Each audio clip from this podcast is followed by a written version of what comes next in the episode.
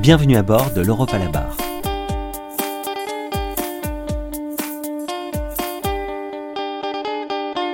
En 2023, la délégation des barreaux de France à Bruxelles fête son 40e anniversaire. À cette occasion, la DBF et le Fèvre d'Alloz s'associent pour vous proposer un podcast qui donne la parole aux avocates, avocats et experts français sur les textes européens.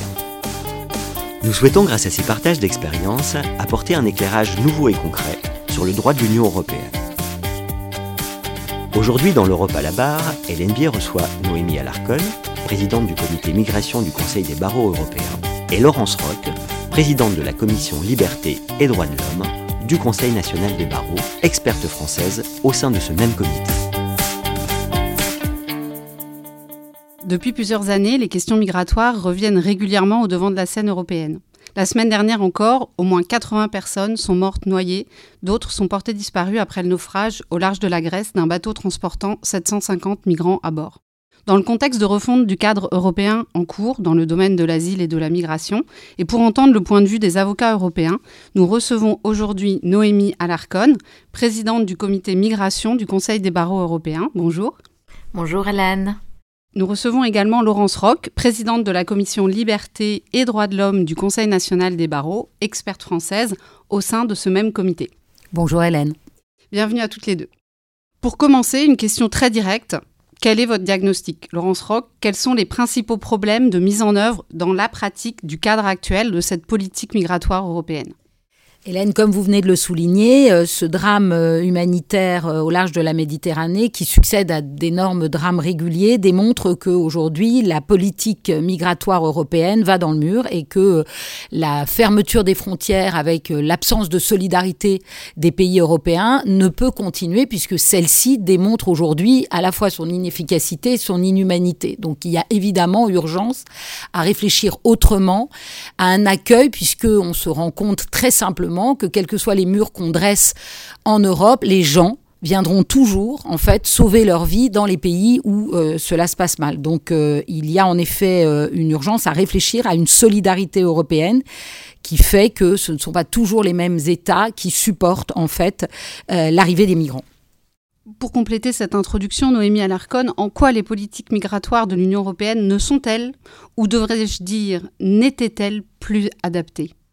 Alors Hélène, euh, effectivement, les, politiques n'étaient plus adaptées, mais avec euh, le nouveau pacte qui, sur l'immigration et l'asile qui a été proposé, nous pensons aussi que, que ça continue quand même à être euh, un patchwork de la, gestion migratoire ne peut pas se mener d'une façon où c'est vrai où on a plusieurs instruments, mais il, suffirait d'avoir plus de solidarité, de coopération euh, dans ces politiques migratoires et d'asile et aussi de permettre d'avoir des voies d'accès ou des voies complémentaires pour pouvoir accéder au territoire de l'Union européenne ou pour pouvoir accéder à des, permis de résidence euh, et des résidences qui soient, que nous puissions dire, légales dans le sens euh, d'avoir des des, papiers qui nous permettent d'entrer, des visas qui nous permettent de travailler en Europe et non pas de pousser les gens à accéder de cette façon dans l'Union européenne. Face à cette politique commune déficiente, les législateurs européens ont remis l'ouvrage sur le métier et travaillent actuellement sur plusieurs textes dans le cadre du nouveau pacte sur l'asile et la migration. Laurence Roch, quelle est l'idée générale? Quels sont les grands axes de cette réforme?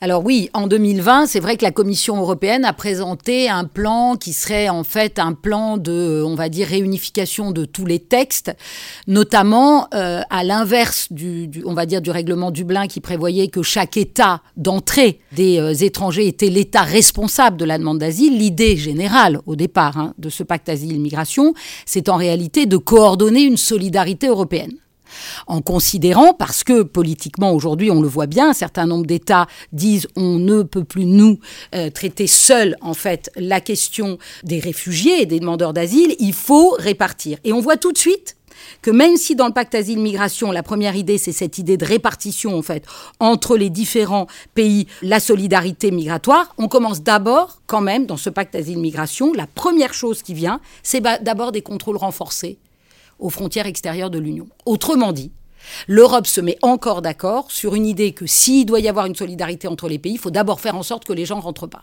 Donc on commence d'abord un contrôle renforcé aux frontières extérieures de l'Union, avec un système de filtrage qu'évoquera Noémie, qui est vraiment un système où on va en fait trier à l'arrivée un certain nombre de personnes qui pourront demander l'asile et ceux qui devront être refoulés immédiatement. Donc on reste quand même sur cette idée générale de l'Union européenne qui est une idée plutôt de fermeture, avec en outre un traitement accéléré en 12 semaines, en 12 semaines pour les demandes d'asile qui vont devoir être traitées en 12 semaines du début à la fin, c'est-à-dire à partir du moment où on arrive jusqu'au recours contre la décision de refus d'asile. 12 semaines faut voir ce que ça fait. En fait, ça fait à peine, on va pas se mentir, deux mois et demi. Deux mois et demi pour réunir des papiers, pour ensuite traduire ces documents, pour ensuite raconter son histoire, etc. C'est quasi, en fait, impossible. Donc on voit bien que là, la démarche est encore d'éviter que les, enfin, en tout cas, de faire en sorte que la demande d'asile soit au maximum, on va dire, rejetée. Ensuite, il y a un mécanisme de solidarité obligatoire accessible à tous les pays de l'Union qui seraient sous pression migratoire. Donc cette solidarité, ce serait en deux mots. Les gens arrivent plutôt par des frontières maritimes qui vont être l'Italie, la Grèce, l'Espagne. L'idée, elle est simple, c'est que les autres pays, en fait, accueillent également, en fait, les demandeurs d'asile. Alors soit ils l'accueillent physiquement, soit ils compensent en contribuant financièrement, en fait, à cet accueil dans ces pays-là. Et c'est pour éviter ce qu'on a quand même vu, c'est quand tout d'un coup des, euh, on va dire, des bateaux sont au large de la Méditerranée et chacun dit, ah non, en fait, on tire en quelque sorte une règle et on dit ah non mais il est plus près de ta frontière donc c'est toi non il est plus près du mien et moyennant quoi il y a personne qui les prend et on arrive à ces drames où en réalité euh, aucun bateau finalement ne vient euh, aider les, les migrants donc ça c'est et enfin il y a quand même ce mécanisme accru de retour des migrants en cas de situation irrégulière vers leur pays d'origine. Et là, encore une fois, c'est un mécanisme de refoulement accéléré. Donc, qu'on fait le CCBE et le CNB, puisque finalement, ici, où on est dans un podcast qui s'adresse aux avocats et aux professions judiciaires, qu'est-ce qu'on fait finalement les professions judiciaires et en premier lieu les avocats? C'est vrai que le CCBE a quand même en fait rendu un rapport, un avis, et Noémie en parlera bien mieux que moi, le CNB également, en faisant un certain nombre de préconisations sur ce pacte asile-migration et sur ce qui manquait en ce qui concerne ne serait-ce que le respect des droits fondamentaux et l'accès aux droits. Le Parlement a écouté une partie. Ensuite, la balle est maintenant dans le camp d'un certain nombre d'autres autorités européennes pour voir si ces préconisations sont retenues. Alors justement, les ministres de l'Intérieur de l'Union européenne ont trouvé début juin, au Conseil, un accord sur les deux piliers essentiels de cette réforme. Alors, au risque d'être un peu technique, rentrons dans le détail de ces futurs instruments. D'abord, le règlement sur la gestion de l'asile et de la migration, qui couvre les efforts de solidarité des États membres envers les pays de première entrée et les règles dites de Dublin. Noémie Alarcon, en quoi est-ce que cela consiste? Alors, le règlement sur la gestion de l'asile et migration, appelé aussi RAM, comme euh, vous l'avez bien dit, Hélène, c'est une négociation en ce moment qui, qui s'est menée, c'est un accord du Conseil de l'Union européenne et qui maintenant doit passer à une négociation au Parlement européen avec le, Conseil. Par rapport à, à, ce règlement, en fait, il viendrait substituer le règlement Dublin, le troisième règlement Dublin, ce qui étaient les règles qui déterminent l'État responsable de l'examen d'une demande d'asile.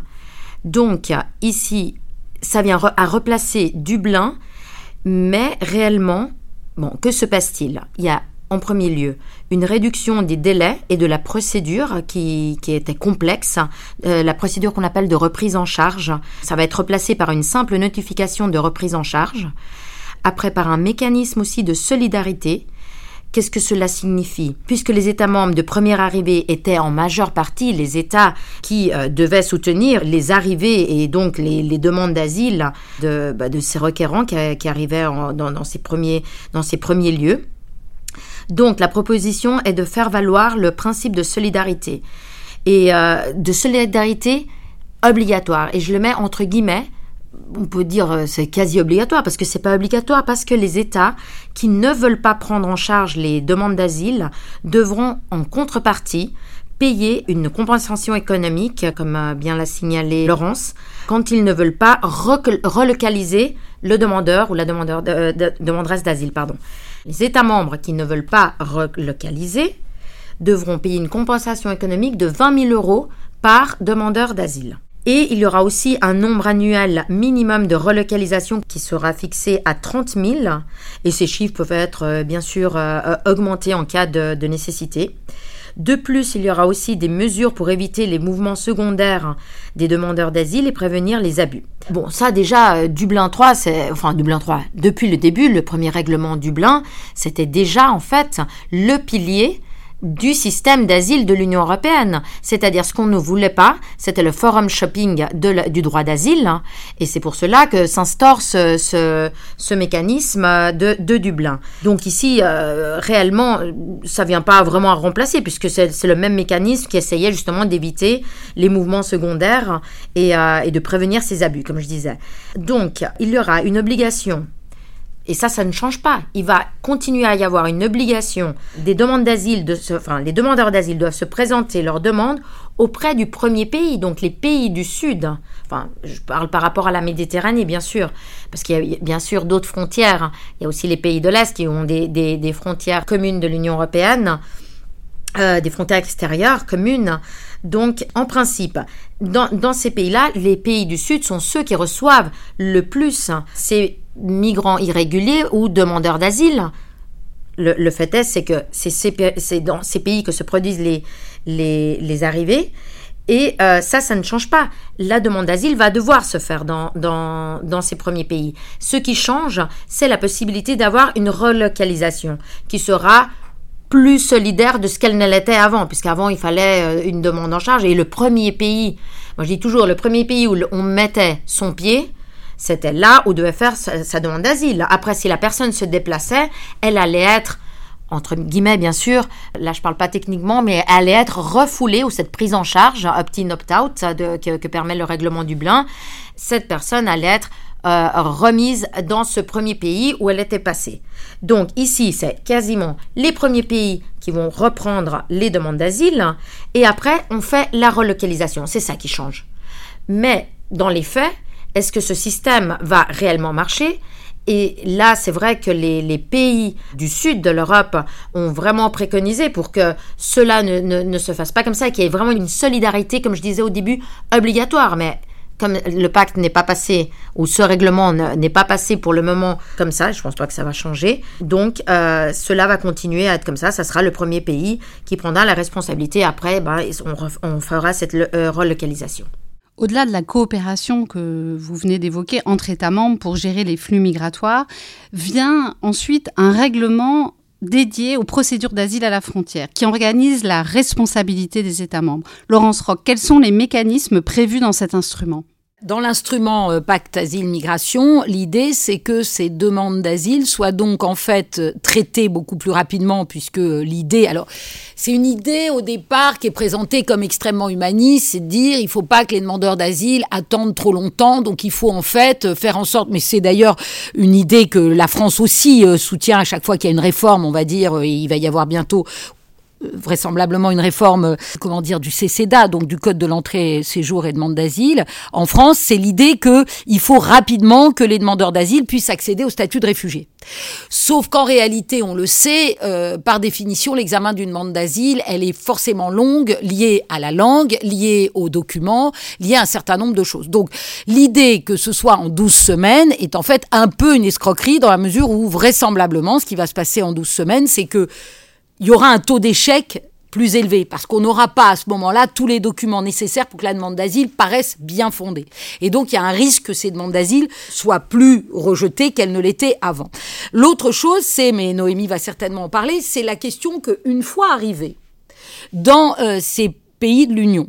Euh, l'idée, c'était de faire, en fait, de généraliser les hotspots qu'on a en, à Lesbos ou qu'on a, par exemple, à Lampedusa. C'est-à-dire, vous arrivez à la frontière euh, de l'Europe. À partir de là, vous êtes euh, dans un centre qui est en fait une sorte de centre de rétention.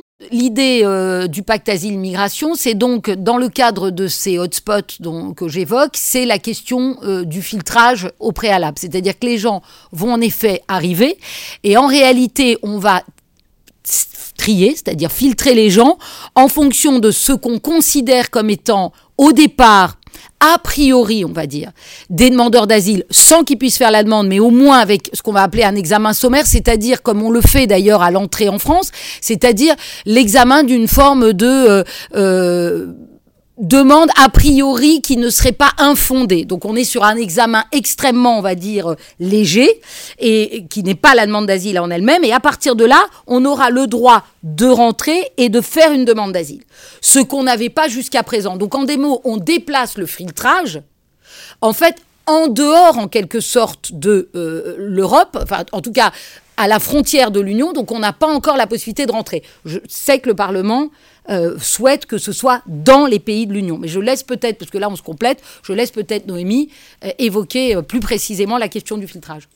Effectivement, dans ce paquet de textes, il figure également, on trouve, un règlement dédié au filtrage qui concerne le contrôle des personnes qui franchissent irrégulièrement les frontières de l'Union européenne. Noémie Alarcon, est-ce que en quelques mots, vous pouvez nous, nous, présenter ce qui est prévu dans ce règlement spécifique? Alors oui, Hélène, ce règlement, donc euh, sur le, filtrage, va en lien direct avec euh, celui de la procédure euh, d'asile en frontière. Et on ne peut pas comprendre le fonctionnement de l'un sans l'autre. D'ailleurs, les deux règlements, on peut dire qu'ils se chevauchent. Hein. Mais cependant, juridiquement, si on veut parler d'une façon technique, le premier texte, celui du filtrage, le filtrage, c'est quand les, personnes, euh, les migrants qui, croisent la frontière irrégulièrement arrivent au territoire de l'Union européenne. Alors, ce règlement, il crée une fiction juridique, donc les personnes ne seraient pas rentrées dans l'union, dans le territoire de l'Union européenne. Donc, ils seraient, pour, pour ainsi dire, dans un limbo juridique.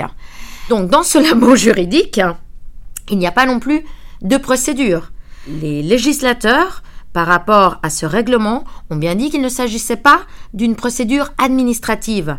Alors qu'en est-il de la fonction euh, juridique des avocats Qu'en est-il de l'aide juridique qu'on a, de l'assistance juridique, euh, pour ainsi dire, que doivent porter les avocats euh, normalement quand il y a un accès au territoire et qu'il y a soit une demande d'asile, soit une décision de, de, de, retour. Donc, dans, dans le filtrage, qui sera très très court, il y a un manque de garantie procédurale et les personnes n'auront pas comme je disais, euh, accès à un avocat. Ce n'est pas une procédure administrative. La seule chose, c'est qu'on va décider pendant cinq jours, c'est le délai, qui pourra être euh, aussi euh, renouvelable en cas de nécessité.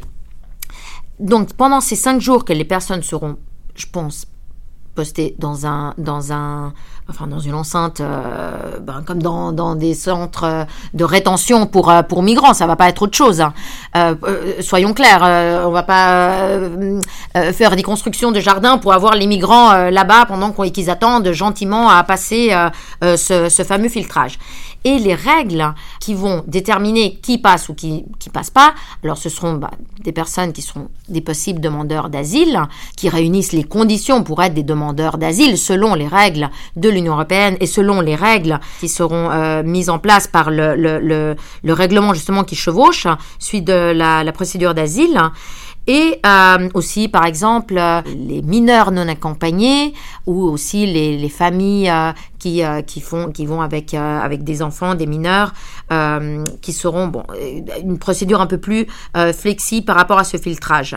Comme je vous disais, il n'y aura pas d'accès à l'assistance d'un avocat ce qui dans certains euh, pays, euh, dans certains États membres de l'Union européenne, pose problème parce qu'il existait déjà dans certains États membres, il existait déjà une procédure mise en place pour, dans le cadre justement de ces arrivées, de pouvoir faire leur demande d'asile, de pouvoir voir si au cas où euh, d'être expulsé, pour ainsi dire. Mais tout ça se faisait déjà là, sans, qu'il y ait ce, premier moment, ces cinq jours. Et là, les avocats pouvaient assister donc, euh, et, faire un recours. Alors, qu'est-ce qu'il en est? Qu'est-ce qui se passe? Il y a bien une décision qui va en ressortir. Qui, qui laisse-t-on passer? Il y aura bien une décision, un papier, non? Qui, nous qui dira à cette personne, écoutez, vous pouvez passer, vous avez accès au territoire, donc vous avez accès aux procédures aux d'asile euh, ou euh, quelconque. Justement, pour compléter, euh, ce que je trouve assez intéressant, ce que dit Noémie, c'est qu'en fait, on va créer une zone de non-droit puisque c'est ces zones où en fait tu as une fiction juridique, c'est-à-dire tu es en fait dans le pays, mais on considère que tu n'es pas encore juridiquement entré, donc en quelque sorte c'est difficile à imaginer, ça n'existe pas, c'est une zone qui n'existe pas, qui n'appartient pas à la France, ou qui n'appartient pas à l'Italie ou autre. Mais ce qui est extrêmement intéressant, c'est qu'il faut quand même savoir que cette zone de non-droit, la Cour européenne des droits de l'homme avait condamné en fait la France sur ce qu'on appelait la zone d'attente. La zone d'attente, juste euh, qu'on se rappelle, il y a 30 ans, la zone d'attente, elle se trouvait à Orly, c'est-à-dire les gens arrivaient, ils étaient, ils arrivaient à l'aéroport d'Orly. En fait, ils pouvaient pas rentrer en quelque sorte. Ils étaient pourtant rentrés physiquement à Orly, mais juridiquement, ils n'étaient pas en France. Et du coup, il n'y avait pas de décision juridique. C'est-à-dire les gars et les filles attendaient on les logeait dans des hôtels, ils attendaient en fait dans cette zone d'attente et ils n'avaient accès à rien, aucun avocat, etc. Et c'était quand même une zone qui entravait la liberté. Pourquoi? Parce que tu avais le droit de partir si tu voulais, c'est-à-dire tu pouvais rentrer d'où tu venais, mais tu ne pouvais pas rentrer en France. Et la Cour européenne des droits de l'homme a condamné en disant, cette zone-là, est contraire à 1 l'article 5, c'est-à-dire c'est une détention arbitraire. 2 l'article 13, il n'y a pas de décision, il n'y a pas de droit à un recours effectif. Article 6, pas le droit à un procès équitable. Et ce qui est extrêmement intéressant, c'est qu'ensuite on a créé ce qu'on appelle la zone d'attente, c'est-à-dire une zone qui maintenant doit être délimitée. Tu as quatre jours pour y rester. Une saisine obligatoire ensuite d'un juge des libertés et de la détention qui vérifie la régularité et de ta détention et du prolongement et l'accès à un avocat. Et aujourd'hui, par ce pacte asile-migration, c'est là où il faut voir la régression, et je rejoins ce que disait Noémie, c'est-à-dire qu'en fait aujourd'hui, ces États vont accepter d'aller en moins disant de ce qui est leur propre procédure au départ. C'est-à-dire que la France, dans ce pacte asile-migration, elle va accepter de créer ces zones-là, alors même qu'en France, c'est illégal et que la Cour l'a condamné. Et je vois mal comment, au regard de la Charte des droits fondamentaux, on pourrait accepter que ce soit une zone où il n'y a pas de décision notifiée qui, que tu notifies à la personne en disant je vous retiens cinq jours renouvelables une fois cinq jours, mais vous pouvez faire un recours. Quel tribunal Dans quel délai Et l'accès à l'avocat. Et ça, c'est fondamental. Parce qu'on sait qu'en fait, c'est les premières, en les premiers jours. Si tu n'as pas accès, en quelque sorte, à un avocat et à un recours possible, c'est ces jours-là qui vont être, qui vont être fondamentaux pour, en fait, pouvoir reconduire les gens de manière irrégulière. Parce qu'en fait, tu fais pression sur les gens. S'il n'y a pas de décision écrite, si tu n'as pas d'accès à un conseil, et si tu ne sais pas que tu peux exercer un recours contre la décision, on te dit, bah, faut repartir. Bah, dans les cinq jours, tu repars beaucoup plus facilement que si tu as accès à une information juridique. Et enfin, c'est une détention arbitraire. Donc là, je sais que le Parlement a mis un peu, je crois, euh, en tout cas a fait des recommandations, et je vois mal comment les États pourraient valider cette zone d'attente sans droit. Alors, juste pour compléter, euh, comme, euh, comme euh, vous le dites, Laurence, il y aura une décision. Par exemple, si il y a lieu au retour, hein, il y aura bien sûr une décision qui devra être communiquée. Et je pense qu'à ce moment-là, s'il y a un retour, il aura le droit, bien sûr, cette personne aura le droit de, de, de faire un recours hein, qui aura accès à ces gens-là et qui détermineront en fonction des règles établies par, par ce règlement c'est vraiment une zone pour moi de non-droit. Et en plus, ce filtrage, c'est vrai qu'il est nécessaire. Je, comprends bien que, le droit d'asile, euh, malgré, euh, euh, comment dire, malgré la, non, c'est un, beau droit, un, très bon droit, mais dans le sens où pas tout le monde réunit les, les conditions pour pouvoir accéder à cet asile. D'accord, je suis d'accord, mais les gens ont le droit, les personnes ont le droit, les migrants ont le droit d'exposer et de savoir quels sont les droits, quelles sont les garanties, à quoi s'attenir.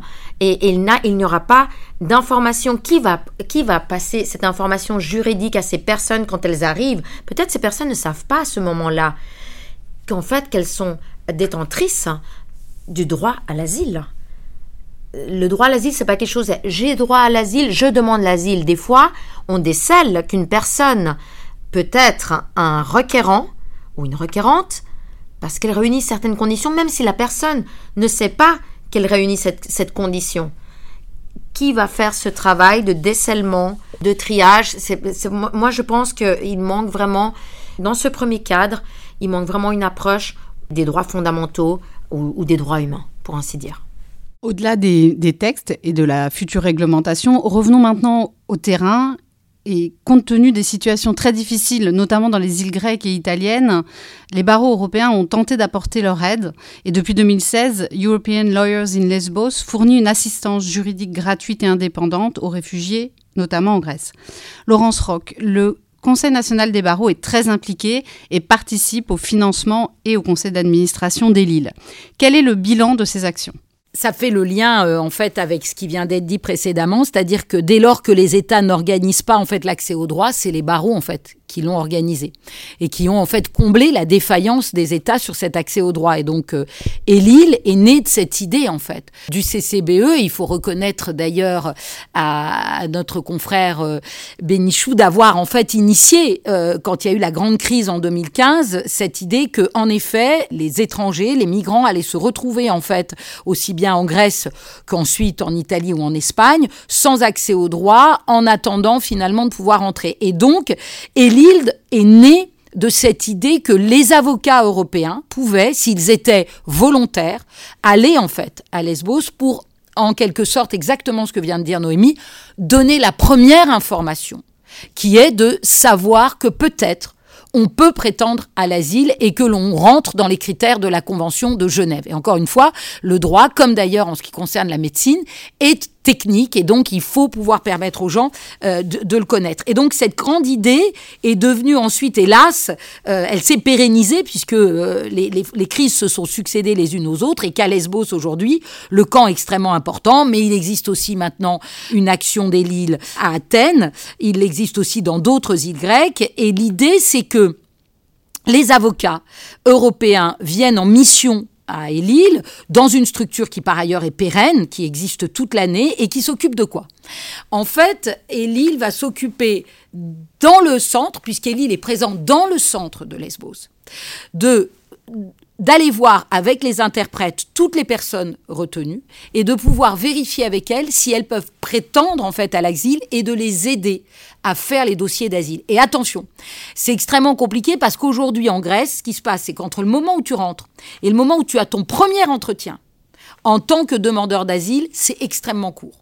Et donc, il faut avoir le temps, quelquefois même, tu as, entre le moment où tu as rendez-vous avec l'avocat et le moment où tu as l'entretien avec euh, l'Office de protection euh, pour euh, la reconnaissance du statut de réfugié, une journée. Donc, ça veut dire que l'avocat est essentiel ou tous les, on va dire, tous les hum, conseils juridiques des Lilles pour pouvoir préparer les dossiers. Parce qu'attention, l'idée, c'est qu'au milieu de ce récit, il faut identifier quelles sont les causes de persécution qui permettraient d'être éligibles à l'asile. Et donc, Élile fait ce travail de terrain. Alors, il le fait à Lesbos où les gens sont accueillis, mais il le fait pourquoi à Athènes? Parce qu'un certain nombre de personnes arrivées à Lesbos n'ont pas le temps de déposer leur demande d'asile à Lesbos, qu'ils sont déjà, en fait, transférés à Athènes et qu'il faut pouvoir les suivre pour pas les perdre sur la demande d'asile. Et donc, le CNB est rentré, euh, je crois, en 2018 au conseil d'administration des Lilles suite à une visite, il faut le reconnaître aussi, de l'ancienne présidente du Conseil national des barreaux, Christiane Ferralschul, qui était allée se rendre, en fait, dans euh, le centre de rétention et, euh, de, de, Lesbos et qui avait été, et de Moria, et qui avait été extrêmement touchés par euh, la situation des mineurs non accompagnés. Et les mineurs non accompagnés, c'est d'ailleurs un des gros problèmes de, ce pacte asile-migration. En fait, c'est une population particulièrement vulnérable. Pourquoi? Parce que étant sans parents, étant sans gardien, en fait, il faut bien savoir que c'est donc une proie assez facile.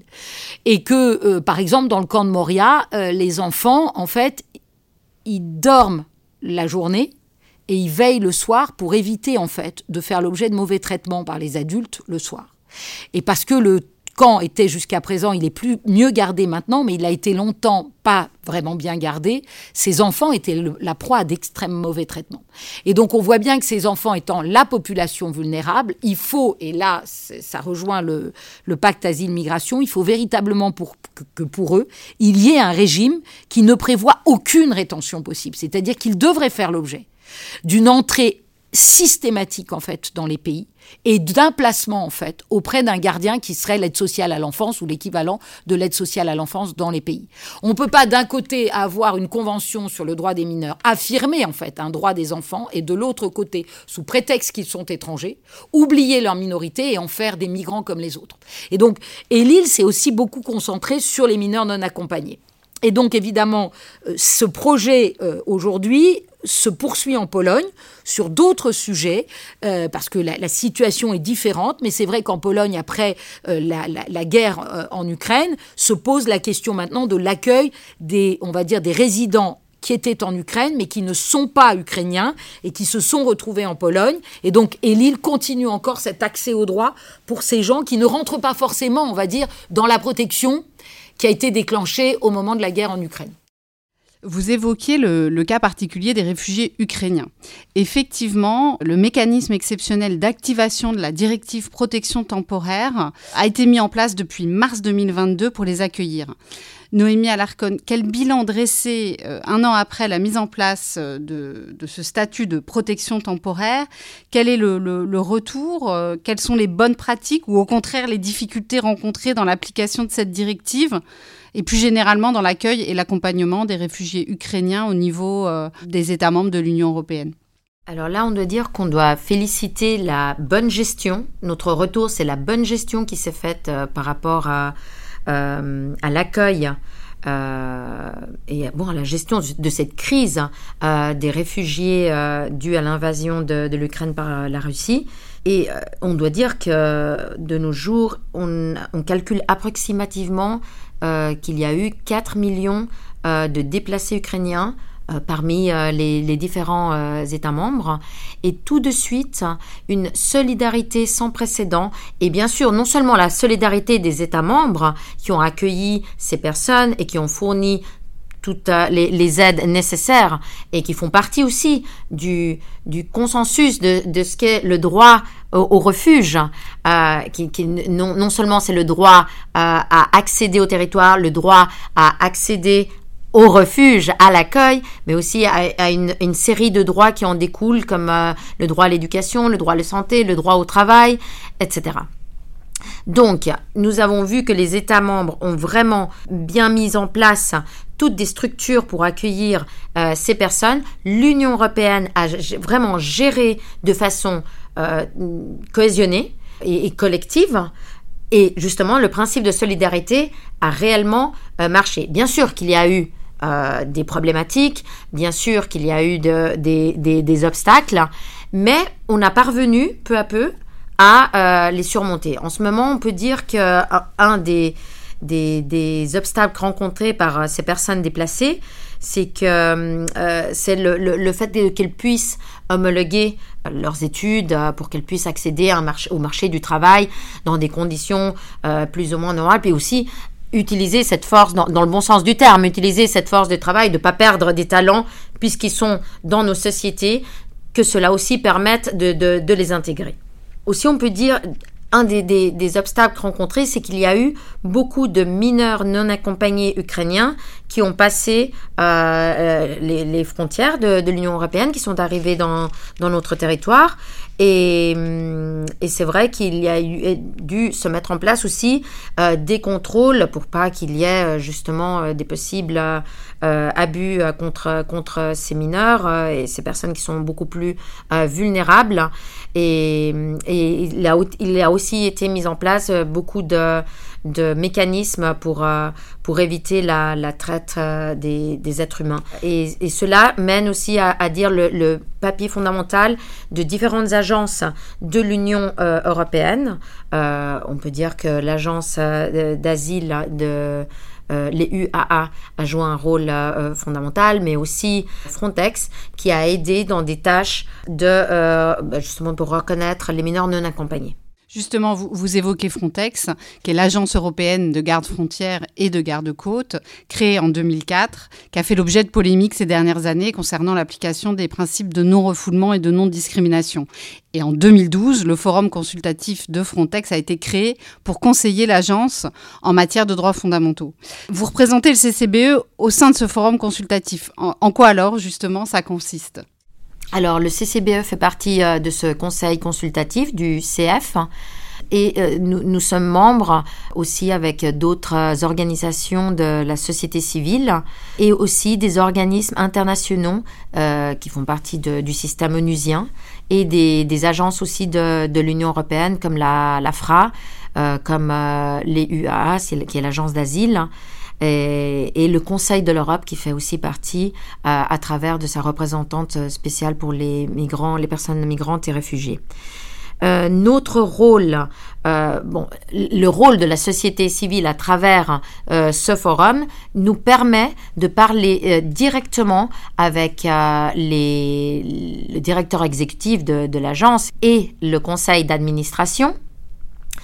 Et nous passons des recommandations, bien sûr avec une approche sur les droits fondamentaux, sur toutes les questions qui ont trait à la gestion intégrée des frontières de l'Union européenne. Nous apportons une observation, euh, des recommandations euh, directes, euh, mais à travers une approche des droits fondamentaux et, des droits humains.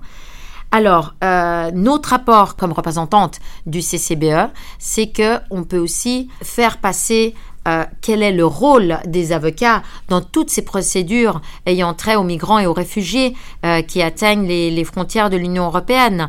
Et quelles sont les conditions euh, où, se, font ce, passage à travers des frontières et à l'accès aux procédures?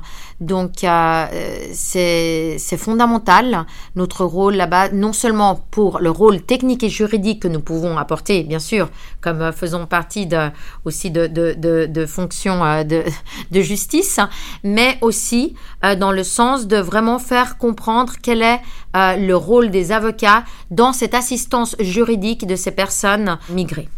Un focus maintenant sur la mobilisation des barreaux français pour garantir les droits des migrants.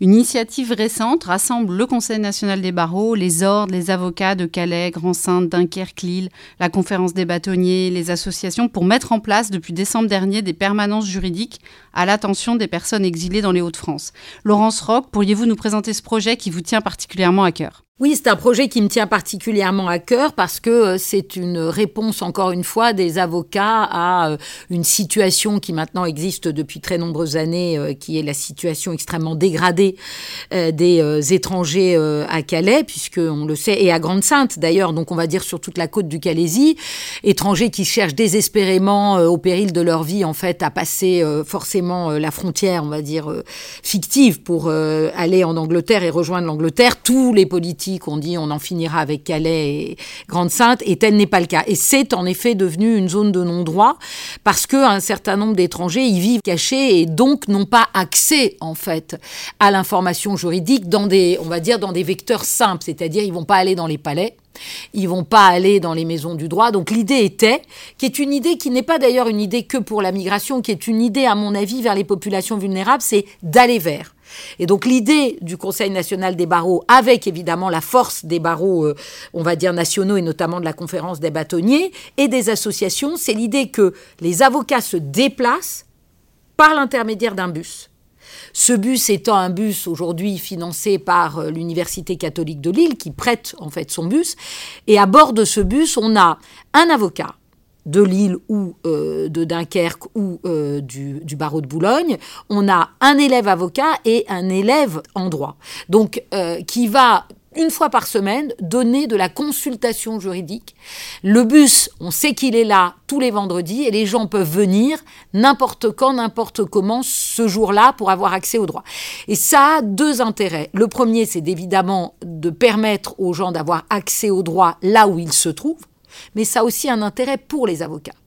C'est de découvrir également un droit et de favoriser, j'ai envie de dire, l'appétence aux droits des étrangers pour les confrères. Enfin, il y a la question pour les associations d'avoir également un élève avocat qui puisse, avec les associations, faire de l'accès au droit auprès des populations vulnérables. Et c'est pas simplement le but, c'est aussi monter des recours, des contentieux, etc. Je rappelle quand même que si cette idée-là est venue au Conseil national des barreaux, c'est encore une fois parce que euh, Christiane Ferral-Schulz s'était déplacée sous l'ancienne mandature et avait été très choquée, souvenons-nous, par les arrêtés anti-distribution de nourriture qui avaient été pris à l'époque par la maire quand même de Calais pour interdire aux associations de pouvoir distribuer de la nourriture. Et donc la deuxième chose, c'est la ligne euh, de permanence téléphonique auprès des associations. C'est-à-dire que si elles ont un problème juridique un peu compliqué, elles vont avoir une hotline avec les avocats lillois pour répondre aux questions juridiques techniques. Et l'idée, c'est la force des barreaux de pouvoir répondre à un besoin de droit qui n'est pas couvert par l'État.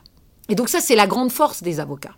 Reste la question des perspectives de financement, de soutien européen pour pérenniser ce dispositif d'accompagnement au-delà de 2023. Quelles sont vos pistes? Oui, parce qu'aujourd'hui, le financement se fait par la profession. C'est-à-dire que c'est euh, la conférence des bâtonniers qui avait euh, à l'époque une ligne budgétaire qu'elle avait bloquée du temps où c'était pas euh, Grande Sainte, mais c'était un, un, autre camp à l'époque, et il avait été prévu de financer l'accès aux droits. Ça s'est jamais fait. La ligne budgétaire est restée, on l'a donc mobilisée. Mais en 2024, va se poser la question du financement de cette permanence, et donc je pense que l'Europe a un rôle à jouer. Et je pense que l'Europe a un rôle à jouer parce que cet accès aux droits, il peut se décliner dans d'autres pays et sur d'autres frontières. Et donc l'idée, c'est de voir soit évidemment un euh, financement par le biais euh, des CDAD, donc euh, on va dire de l'État français, mais également peut-être par l'Union européenne, parce qu'encore une fois, je pense que cet accès aux droits mobiles est assez novateur et peut en effet se décliner sur la frontière italienne, sur la frontière espagnole ou encore sur d'autres frontières, et que il faut impérativement que les gens puissent accéder à leurs droits pour que on les fasse valoir. Donc ça, c'est une idée forte, je pense, que tient le CCBE et défend le CCBE, me semble-t-il. Pour terminer, abordons les procès qui se sont tenus contre ceux qui aident les migrants en Grèce, en Italie, en France et ailleurs. Pourriez-vous revenir sur ces affaires, nous dire quelques mots de la criminalisation des défenseurs des droits de l'homme? Ben voilà, le mot est lancé, vous avez tout à fait raison. La criminalisation aujourd'hui des associations comme par exemple SOS Méditerranée, dont vous savez qu'ils euh, ont été contraints à un moment d'arrêter leur activité, mais on a évidemment euh, cette euh, jeune Allemande, ces ONG en Grèce, et enfin en ce qui concerne la France, vous connaissez ces procès qui ont donné lieu d'ailleurs à une décision du Conseil constitutionnel, notamment évidemment Cédric Héroux, qui avait été poursuivi pour l'aide à l'entrée et au séjour irrégulier euh, des étrangers. La criminalisation, elle a vocation à deux choses. D'abord, elle a vocation à dissuader du devoir d'hospitalité évoqué par Noémie. C'est-à-dire l'idée, c'est de faire peur aux gens et donc de, dire aux gens, attention, si vous faites ce qui est le devoir le plus fondamental, hein, je, dirais juste quand même que le devoir d'hospitalité, ben, rappelons-nous, même dans le théâtre, euh, Antigone, c'est le premier devoir dont elle parle, c'est euh, le premier devoir humain, c'est celui de l'hospitalité. Et donc ce qui est naturellement humain chez les hommes, va être criminalisé dans l'idée qu'en réalité, ces gens-là participeraient en fait à une immigration irrégulière. Et on voit bien aujourd'hui dans l'idée de l'assistance au devoir de secours à la mer, qui, si on est en dehors des migrants, je le dis tout de suite, chaque, on va dire, leçon qu'on donne pour n'importe quel bateau, on dit n'oubliez jamais que si quelqu'un est en détresse à la mer, vous devez le secourir. Il s'avère que quand il s'agit de migrants, on dit attention, on n'est plus sur le devoir de solidarité ou d'humanité, on est sur l'aide à l'entrée au séjour irrégulier. Donc on voit bien là que cette criminalisation, elle a pour objectif de faire peur et donc de décourager.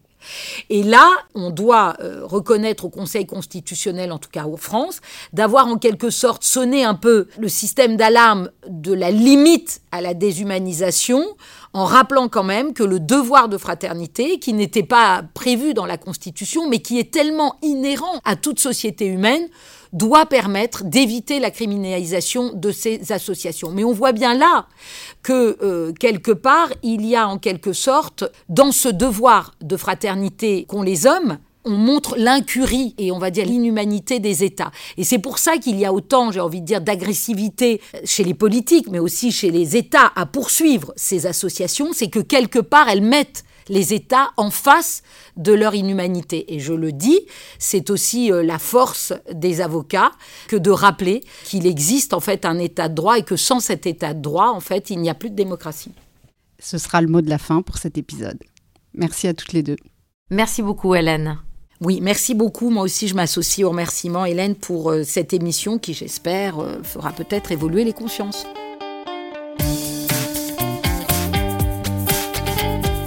C'était l'Europe à la barre, un podcast de sensibilisation à la dimension européenne du droit, animé par Hélène Biet, directrice des affaires publiques à la délégation des barreaux de France à Bruxelles.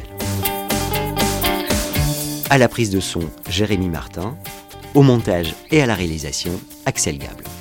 Rendez-vous le mois prochain pour aborder un autre pan du droit sous l'angle européen.